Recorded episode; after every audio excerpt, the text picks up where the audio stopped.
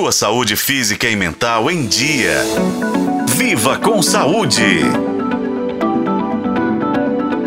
Ficar sentado por muito tempo pode causar problemas sérios para nossa saúde. Isso você já deve saber.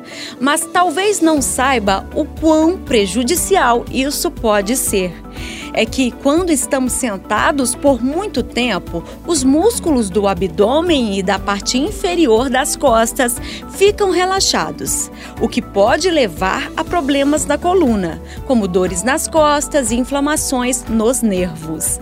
Além disso, ficar muito tempo sem se movimentar afeta a circulação sanguínea.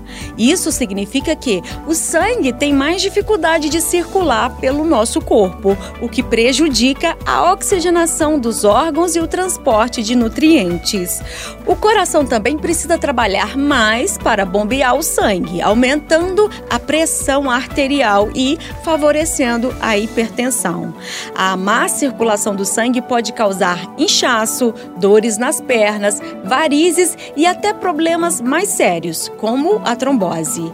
E não para por aí.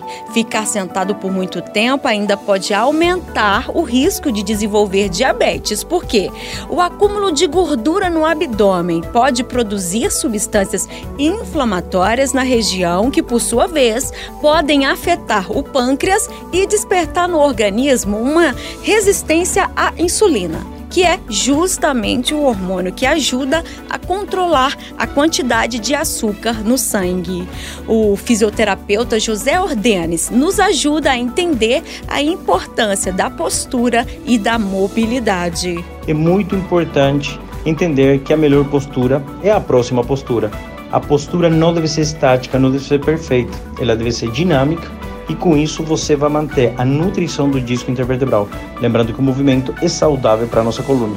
Então, sempre que você trabalhar por mais de 15 a 20 minutos de forma estática, o importante é você conseguir oxigenar os músculos fazendo uma mobilidade leve, sem precisar criar desconforto.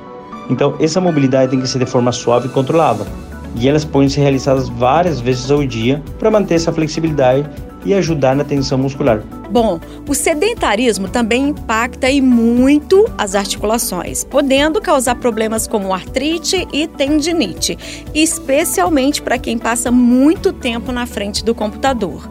Para prevenir esses problemas e manter a saúde no trabalho e na vida diária, é importante criar o hábito de se alongar com frequência e de levantar para fazer breves caminhadas, mesmo que seja apenas dentro do seu prédio. Se esse é o seu caso, aproveite também para incentivar os colegas a fazerem o mesmo e optar, por exemplo, pelas escadas ao invés do elevador.